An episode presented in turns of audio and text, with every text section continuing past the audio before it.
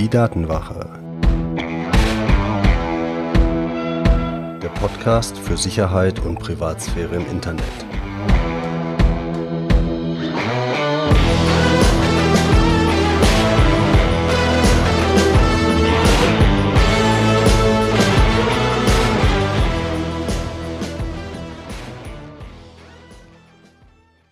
Hallo, moin, moin und herzlich willkommen zur Folge 25 der Datenwache. Ich bin Mitch und unser Thema heute ist Offline-Tracking. Und dazu schauen wir uns zunächst gleich mal an, was ist Offline-Tracking überhaupt? Wofür wird das denn eingesetzt und wie funktioniert es tatsächlich? Und natürlich, wie gehabt, kriegt ihr am Ende auch wieder Tipps, wie ihr euch davor schützen könnt. Offline-Tracking, was ist das überhaupt? Was es nicht ist, ist so ein Tracking in Abwesenheit von jeder Elektronik jeglicher digitalen Information. Also es ist jetzt nicht so, dass da jemand im Schlapphut und Trenchcoat mit einem Notizblock hinter euch herrennt und Informationen über euch aufschreibt. Obwohl das ein verdammt schönes Bild ist, um manchmal zu beschreiben, wie wir im Netz überwacht werden und halt auch offline. Denn offline bedeutet in dem Zusammenhang halt primär, dass durchaus digitale Informationen, aber auch eure Elektronik, eure Smartphones, eure Geräte, die mit ihr rumtragt, benutzt werden, um euer Verhalten im realen Leben, also in lokalen Ladengeschäften, in der Buchhandlung, im Klamottenladen, im Supermarkt zu tracken und solche Informationen zu verwenden, um euch zu manipulieren, zu beeinflussen und gegebenenfalls auch solche Informationen mit euren online äh, verfügbaren Informationen zu koppeln. Und die Frage, wofür wird Offline-Tracking eingesetzt, da gibt es im Wesentlichen drei Punkte, wo das Anwendung findet. Das eine ist Aktivitäten in lokalen Ladengeschäften. Die lokalen Geschäftsbetreiber eures lokalen Supermarktes, die wollen natürlich zum einen verstehen, was treibt euch in den Laden, wie kann man dafür sorgen, dass ihr wiederkommt, aber natürlich auch, wie kann man dafür sorgen, dass ihr noch mehr, noch öfter bei ihnen kauft. Dann gibt's so mehr auf diese Kombination online-offline ausgerichtete Unternehmen. Das sind zum Beispiel so Markenläden, Markenklamotten. Da geht's weniger darum, dass ihr unbedingt jetzt den Laden vor Ort besucht, sondern da geht es darum, dass ihr Produkte einer speziellen Marke kauft. Und ob ihr die dann online kauft oder offline kauft, ist eigentlich vollkommen wurscht. Hauptsache, ihr kauft sie von dieser Marke und nicht von der Konkurrenz. Und die dritte wesentliche Anwendung ist Online-Werbung und Erfolgsmessung. Die Googles und Facebooks dieser Welt schalten Online-Werbung und auch die haben natürlich erkannt, dass wenn man Online-Werbung schaltet, auch offline mehr Produkte verkauft werden. Und natürlich wollen die erkennen, ist unsere Werbung daran schuld und können wir deswegen dafür Geld verlangen. Das sind die drei wesentlichen Punkte, wofür so Offline-Tracking äh, eingesetzt wird. Also Aktivitäten in lokalen Ladengeschäften, Kombination Online-Offline und äh, Monetarisierung von Online-Werbung, Bewertung, hat's was gebracht oder nicht. Und nun schauen wir uns an, wie funktioniert das? Wie werden diese drei Anforderungen durch Technik erfüllt? Schauen wir uns zunächst mal die Interessen von so lokalen Ladengeschäften an. Euer Supermarkt um die Ecke möchte natürlich zum einen erstmal euer Verhalten analysieren möchte erkennen, wo haltet ihr euch im Laden öfter auf, wo rennt ihr vorbei, wo bleibt ihr länger stehen, wo kann man hochpreisige Aufsteller hinstellen, um euch vielleicht noch irgendwie ein schönes Fläschchen Wein irgendwie anzudrehen. Damit sind wir halt auch bei Interesse Nummer zwei, beeinflussen. Es geht ja nicht nur darum, zu verstehen, was ihr tut, sondern es geht natürlich auch darum, euch möglichst mehr zu verkaufen, einen höheren Durchschnittskauf im Supermarkt zu provozieren und, last but not least, natürlich sollt ihr auch wiederkommen. Und euer Verhalten analysieren und euch erkennen funktioniert am einfachsten mit so den Standardtechniken, die euer Smartphone fast immer anhabt. WLAN oder Bluetooth.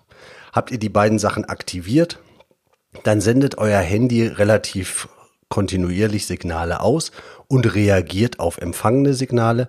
Das heißt, ihr seid aufgrund des aktivierten WLAN und oder Bluetooth zum einen zu erkennen, dass ihr überhaupt da seid, aber typischerweise anhand charakteristischer Eigenschaften auch wiederzuerkennen. Und was natürlich auch geht damit, ihr seid im Laden auch zu verorten. Also man kann schon erkennen, ob ihr den Supermarkt betretet, man kann aber auch ziemlich genau sagen, wo im Supermarkt ihr euch wann aufhaltet, wo ihr nur durchhuscht durch die Obstabteilung. Dafür aber schön beim Süßigkeitenregal und äh, am Bierstand dann irgendwie ein Päuschen einlegen. Das kann man halt dadurch schon mal gut erkennen. Deutlich perfider sind allerdings diese ganzen Kunden-Apps, die es vor allen Dingen natürlich von Supermärkten, aber auch von anderen Läden gibt. Denn diese Kunden-Apps sind natürlich erstmal sehr praktisch. Ihr findet die lokale Werbung, die Angebote eures Supermarktes und könnt halt sehen, welche Produkte es da günstig gibt. Und ihr könnt auch gleich einen Einkaufszettel ähm, in diesen Apps öffnen. Der Vorteil ist dann, dann habt ihr das alles schön vor Ort, geht in den Supermarkt und öffnet die App. Und damit ist genau das erreicht, was man erreichen will diese online verfügbare App eures Smartphones, das kommen wir im nächsten Punkt noch mal ein bisschen im Detail drauf. Diese online verfügbaren Informationen werden jetzt in die Offline-Welt übertragen, weil ihr öffnet sie ja, während ihr real im Supermarkt seid. Und jetzt braucht man eigentlich nur noch so ein Signal, damit diese App auch erkennt, ich bin im Supermarkt. Das kann die Geoinformation sein, wenn ihr dem Ding erlaubt habt, euren Standort zu tracken, dann wäre das zum Beispiel eine Möglichkeit, wie so eine App erkennen kann, jetzt ist der im Supermarkt. Das geht aber noch perfider, denn euer Smartphone hat ein Mikrofon eingebaut, das deutlich besser ist als euer Gehör. Und während wir Ultraschallsignale nicht mehr hören können, kann unser Smartphone das ganz hervorragend. Und es gibt mittlerweile die Technik, die auch durchaus eingesetzt wird, dass solche Apps dann entsprechend Zugriff aufs Mikrofon beantragen und wenn ihr das gewährt, dann hören die im Hintergrund, während ihr die App aufhabt, mit. Und wenn die Ultraschallsignale erkennen, die wir gar nicht hören können, dann wissen die, ihr seid in dem Supermarkt, in welchem Supermarkt und wo in dem Supermarkt. Und dann könnt ihr dadurch, dass ihr diese App im Supermarkt aufhabt und halt diese Informationen über euch zur Verfügung gestellt werden, wer ihr seid, was ihr online vielleicht gemacht habt, was auf eurem Einkaufszettel ist, könnt ihr dann entsprechend beeinflusst werden. Man kann gucken, wo seid ihr im Supermarkt und man kann euch vielleicht zielgerichtete Angebote geben, um euch doch zu einem Kauf mehr zu verlocken. Dann habt ihr das Rinderfilet auf einen Einkaufszettel gesetzt und dann denkt sich die App, Mensch, da will der doch sicher auch noch einen schönen Rotwein dazu kaufen, hat vielleicht einen billigen auf der Liste, aber wenn ich ihm jetzt einen teureren anbiete, wer weiß, kann man noch einen Upsell generieren. Das heißt, das ist eine Sache, wie man so ein Einkaufsverhalten dann sehr individualisieren kann. Und man kann damit natürlich auch noch deutlich weitergehen. So erste Schritte in die Richtung hat zum Beispiel die Post und Real vor einiger Zeit gemacht. Die haben Videos auf diesen Fernsehern in den Läden beziehungsweise äh, bei der Post in der Warteschlange abgespielt.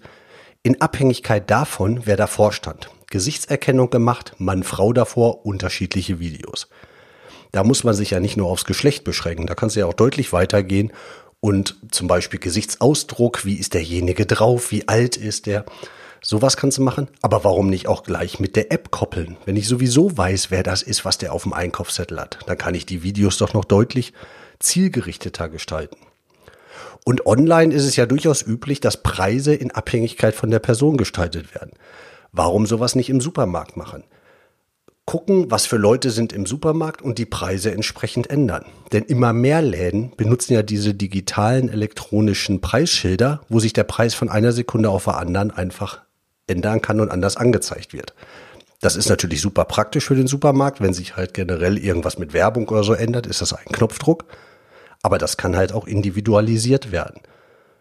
Und ganz klar, was lokale Ladengeschäfte natürlich gerne nutzen, sind halt Kundenkarten, um Punkte zu sammeln.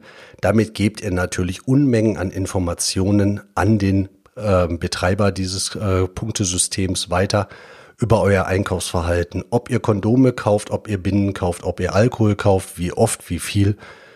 Hört euch dazu nochmal Folge Nummer drei über Punktekarten und Rabattsysteme an. Das ist also wirklich so das mittlere Waterloo, was Privatsphäre angeht. Das war jetzt der Punkt lokales Ladengeschäft. Dann haben wir natürlich noch die Kombination Online-Offline. Wir haben das gerade eben bei den Kunden-Apps schon ein bisschen betrachtet. Das ist aber bei Supermärkten vielleicht noch nicht ganz so spannend wie bei solchen Labels wie große Klamotten-Labels oder irgendwelche Schuhlabels, also die auch eigene, die auch eigene Stores in ähm, Einkaufszentren haben und wo man dann hingeht, um Schuhe, um Klamotten dieser speziellen Marke zu holen. Die wollen natürlich die Informationen, die sie online über euch gesammelt haben, offline möglichst auch verwenden. Und dann folgt ihr vielleicht irgendeiner Schuhmarke auf Facebook. Ihr seid auf deren Homepage öfter mal, vielleicht ohne, ohne Adblocker. und ihr habt die App von denen installiert und legt da Sachen in den Warenkorb, auf euren Merkzettel, auf euren Wunschzettel, was man halt so tun kann. Und damit seid ihr jetzt erstmal online unterwegs. Und dann betretet ihr den Laden und jetzt will man euch ja dazu bringen, diese App zu öffnen, um die Informationen, diese Unmengen von Informationen, die online über euch gesammelt wurden, auch offline zur Verfügung zu stellen. In dem Laden jetzt. Und da sind natürlich einer der ganz, ganz beliebten Tricks ist, großes Schild am Eingang, scanne diesen QR-Code, diesen Barcode mit deiner App und du kriegst 10% Rabatt auf deine Einkäufe. Und da, wenn ihr das macht, dann habt ihr genau diesen Schritt zwischen Online und Offline gemacht. In dem Moment weiß die App, ihr seid in dem Laden und damit weiß der Betreiber, der Mensch, der online dieses Profil, diese Interessen hat, vielleicht dieses Ausgabeverhalten, ist jetzt online, offline bei mir im Laden am Haken. Und wenn dann noch die Verkäuferin die Informationen auf ihr Smartphone kriegt, was für Farben euch gefallen, was ihr euch schon angeguckt habt, ob ihr eher mehr oder weniger Geld ausgibt, was für andere Marken ihr vielleicht ganz gerne kauft, dann werdet ihr in dem Laden vermutlich super bedient, fühlt euch so richtig schön warm und gemütlich und dann werden wir nach allen Regeln der Kunst da über den Tisch gezogen, am besten ohne es zu merken. Und jetzt könntet ihr natürlich sagen, Mensch, da hat der Mitch heute aber einen ganz schön stabilen Aluhut auf und eine große Verschwörungstheorie am Laufen. Ich verlinke euch aber mal so einen Smart Store Bericht, eine Analyse und Umfrage, wo Einzelhändler befragt wurden, was sie heute schon einsetzen und was sie in naher Zukunft einsetzen wollen.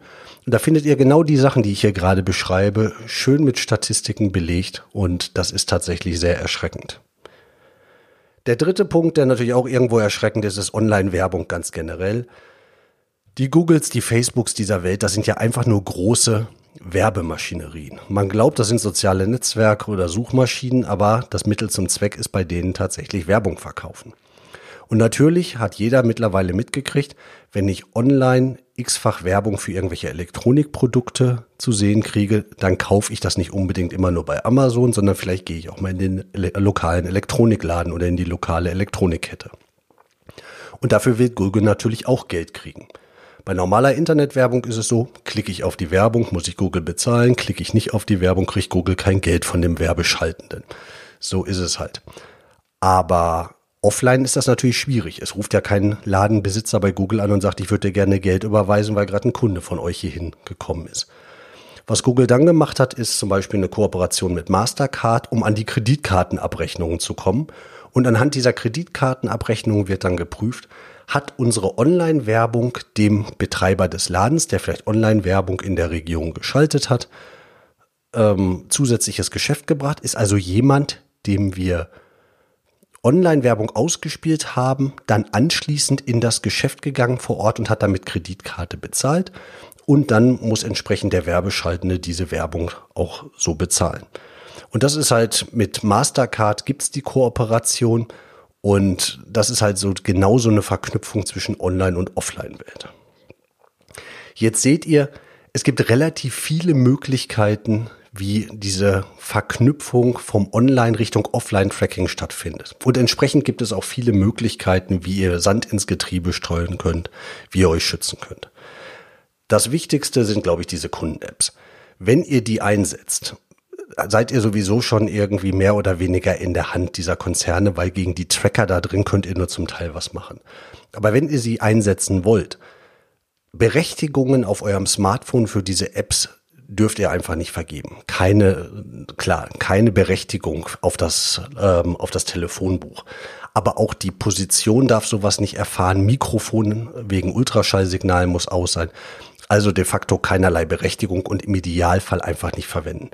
Und vor allen Dingen stellt keinen Kontakt zwischen Online und Offline mit diesen Apps her. Kein Barcode scannen und keine persönlichen Daten eintragen.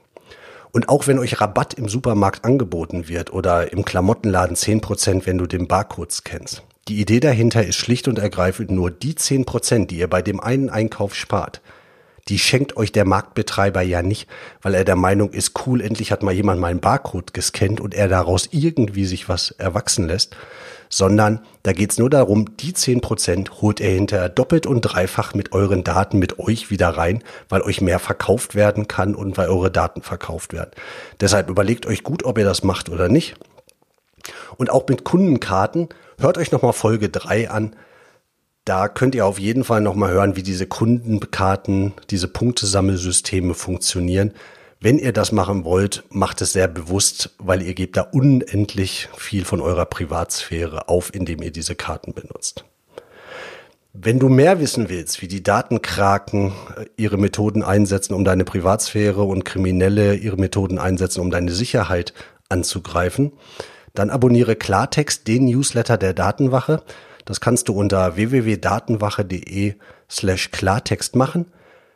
Ich hoffe, die Sendung hat dir gefallen und freue mich von äh, dir zu hören. Wenn du möchtest, schreib mir eine E-Mail an mitch.datenwache.de und dann hören wir uns in zwei Wochen wieder und dann geht es um das Thema Biometrie und warum Fingerabdrücke und Face ID vielleicht nicht die allerschlausten Ideen sind. Bis dahin, dein Mitch.